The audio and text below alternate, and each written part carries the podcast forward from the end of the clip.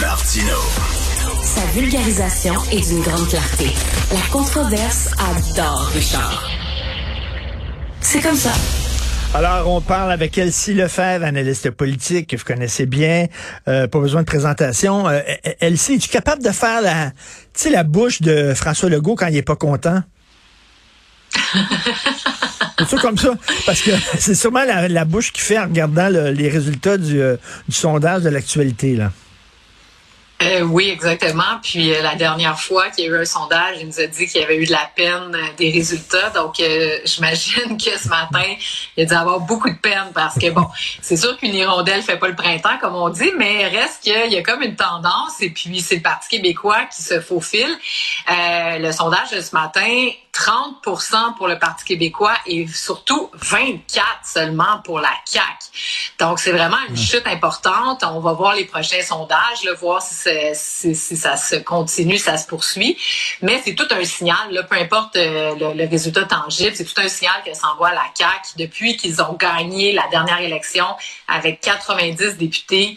Il y a eu beaucoup de cafouillage. Euh, la SAC, par exemple, tu sais, plusieurs ben millions, tout le cafouillage. Puis des décisions un peu maladroite, le 30% aux élus, les Kings euh, la semaine passée. Puis là, ben c'est sûr que les négociations dans la fonction publique, ça va pas du tout. Euh, la grosse défaite d'Argent Talon, le retrait du troisième lien, le retour du troisième lien, euh, la fin du tramway. Euh, ouais, ça va pas bien dans la baraque caquiste. Écoute, depuis sa défaite dans Jean Talon, on dirait qu'il est comme déstabilisé. Et là, il va être encore plus déstabilisé avec les résultats de ce sondage-là. Ben, définitivement. Puis là, il y a un gros enjeu à la CAQ. Bon, ils sont passés à 89 députés, mais c'est un immense caucus. Donc ça, là, c'est vraiment difficile de garder les gens soudés. Tu sais, tu te rappelleras, Richard, que quand il a fait son discours là, euh, suite à l'élection, il a dit, bon, euh, l'important, on peut se parler des vraies affaires, on peut tout se dire, mais tu sais, ce qui, ce qui se dit dans la maison reste dans la maison. Là, je ne me rappelle pas son expression exacte. Mais là, en plus, c'est que là, les députés commencent à sortir. On l'a vu, il y a trois députés hier qui sont sortis contre la décision du financement des Kings de Los Angeles pour le, hockey. Mais là, ça va être ça. C'est que là, les gens dans les comtés vont commencer à être stressés de perdre leur comté. Puis la CAQ n'a jamais connu l'adversité. Donc, depuis qu'ils sont au pouvoir, là, il y a eu la pandémie, évidemment, où tout le monde se tenait les fesses serrées, puis tout le monde ensemble, puis on était solidaires. Donc, il n'y a pas eu de, de grande bourrasque à la CAQ. Alors, euh, ça va être euh, difficile. Ceci dit, il reste quand même trois ans de gouvernement. Là, donc, faut, moi, si j'étais à la CAQ, ce que j'essaierais d'envoyer comme message, c'est bon, on se calme tout le monde. On vit une passe difficile. Effectivement, on a pris des mauvaises décisions, mais ils ont en masse le temps là, de ben se ressaisir puis de remonter. Là. Donc, euh, c'est pas non plus une catastrophe, mais quand même. Mais c'est ceux qui doivent être contents aujourd'hui. C'est sûr que c'est le Parti québécois. quand on regarde d'où ils partaient, rappelle-toi, avant les élections, on, se demandait s'il allait même avoir un seul élu euh, du Parti québécois. Heureusement, Pascal Bérubé, pour eux, est resté, euh, il s'est représenté. Euh, Paul Saint-Pierre Plamondon, comme s'il y avait, je sais pas, moi, quand je regarde PSPP, mais il y a comme une intervention divine, tu sais, dans son comté, la madame qui vole des dépliants, ah finalement n'importe qui aurait juste euh, se serait excusé, mais non, Québec solidaire décide de, d'y aller pour le grand coup, donc retrait de la candidate. PSPP rentre à l'Assemblée nationale. Bon, font élire le député des îles de la Madeleine. Il réussit son coup de maître avec le, discours, le, serment au roi. Oui. Puis depuis ce temps-là, la victoire dans Jean Talon, là, ça aussi, là, le PQ avait jamais passé proche de gagner ce comté-là. Là, je veux dire, une fois ou deux, je pense, dans les grosses, grosses années du PQ. Mais c'est une forteresse libérale qui tombe à la CAQ, finalement qui revient au PQ.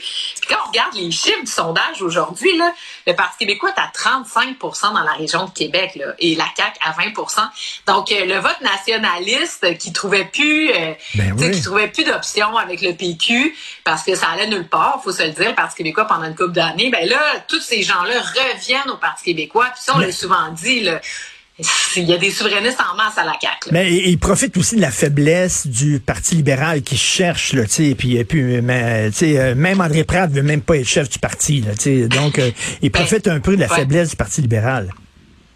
Oui, mais en même temps, tu as, parfaitement raison. Puis c'est là où je serais encore plus inquiet possiblement si j'étais à la CAQ, parce que bon, les premiers votes qui partent de la CAQ, c'est ceux qui s'en retournent au Parti québécois, donc d'anciens souverainistes euh, comme François Legault. François Legault, c'est un souverainiste qui est passé à la CAQ, euh, qui disait qu'il était fédéraliste. Mais tu rappelle-toi Bernard Drainville. Rappelle-toi aussi de notre collègue, là, voyons, j'ai un blanc de mémoire, là, notre ancienne de la joute, Caroline Saint-Hilaire. Ben oui.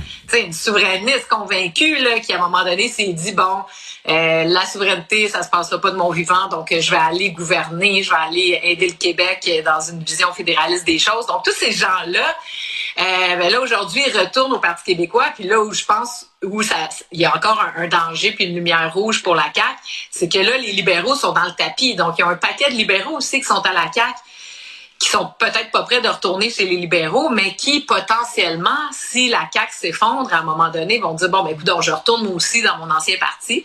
Euh, puis à travers ça, ben il y a Québec solidaire qui eux, ben mine de rien, font du surplace. Puis tu sais, Québec solidaire là, ça va faire 20 ans qu'ils existent.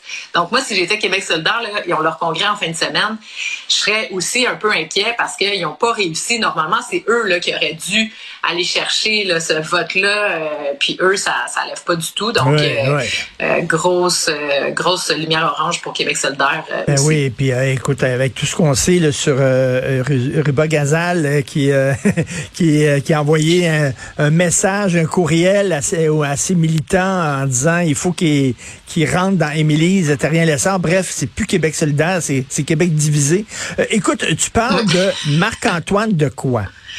Euh, est-ce qu'on a tendance à lire trop de choses là-dedans? Des fois, on a tendance à trop interpréter. C'est rien qu'un gars qui était content de gagner la Coupe, la coupe Grey, mais là, les gens voient là-dedans, et tu en fais partie, la, colère des Québécois, puis tout ça. Est-ce que c'est une mm. surinterprétation ou selon toi, il y a quelque chose là?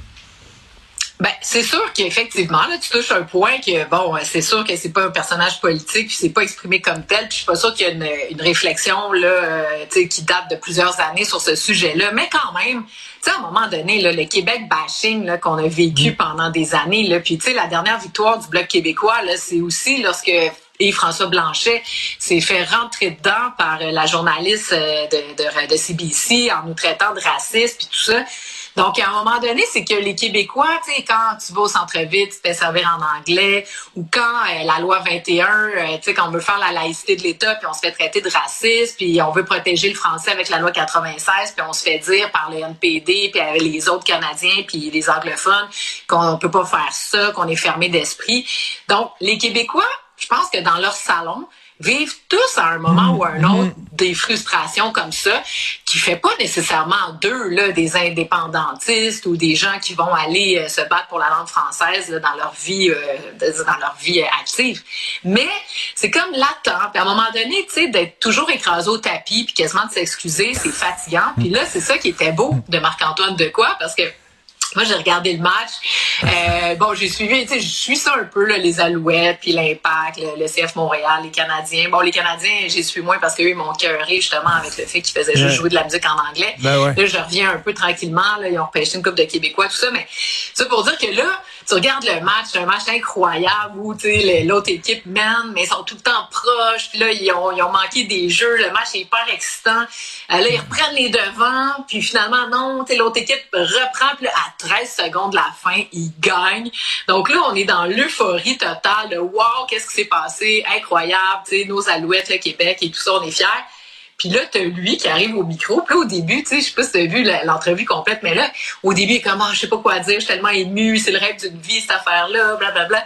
Puis là, à un moment donné, le fond de sa pensée sort. Parce que là, tu sais, il remercie tout le monde. Merci de nous avoir soutenus, d'avoir été là avec nous. Puis là, à un moment donné, tu sais, il fait comme un, il retourne par là, il dit, mais c'est pas vrai, tu sais, il y a personne qui a jamais cru en nous. Et là, le fond de sa colère sort. Puis, tu sais, oui, c'est sur la forme. Il y a des gens qui ont dit, il a crié trop fort, puis etc. Mais tu sais, faut quand même comprendre qu'il était, il était encore sur le terrain, il y avait encore la sueur qui coulait en dessous du casque.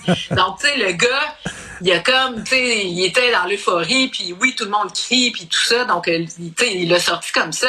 Mais moi, je trouve qu'il a juste exprimé ce que tout un chacun on vit dans notre quotidien. Donc, non, faut pas en faire là, le héros de la nation nécessairement, mais c'est l'expression de ce que bien des gens ressentent, puis à un moment donné. Puis là, en plus, c'est qu'il était victorieux. Donc là, ils pouvaient se permettre, tu sais, quand tu perds, quand ça va mal, tu sais, on nous dit tout le temps, l'équipe, tu sais, c'est pas pour rien hein, que les fédéralistes, leur stratégie, c'est de nous dire qu'on est pauvre, qu'on n'est pas capable, qu'on est moins riche que l'Ontario, tu sais, pour qu'on se sente pas bien. Là, on est champion. Puis tu sais, j'ai adoré, là, il dit, euh, quand il dit, euh, on va ramener la coupe à Montréal, on va ramener la coupe au Québec, on va ramener la coupe Grey chez nous, tu sais. Puis en tout cas, bref, euh, donc moi j'ai vu, c'est ça, l'expression quand même de, ce que beaucoup de gens ressentent. Écoute, moi je te verrais là, dans une autre vie commentatrice sportive, tu serais super ah bonne de la façon. Tu as, l'air passionné, je le voyais là dans tes yeux. Merci beaucoup, merci Elsie Lefebvre, bonne journée. Salut. Au revoir.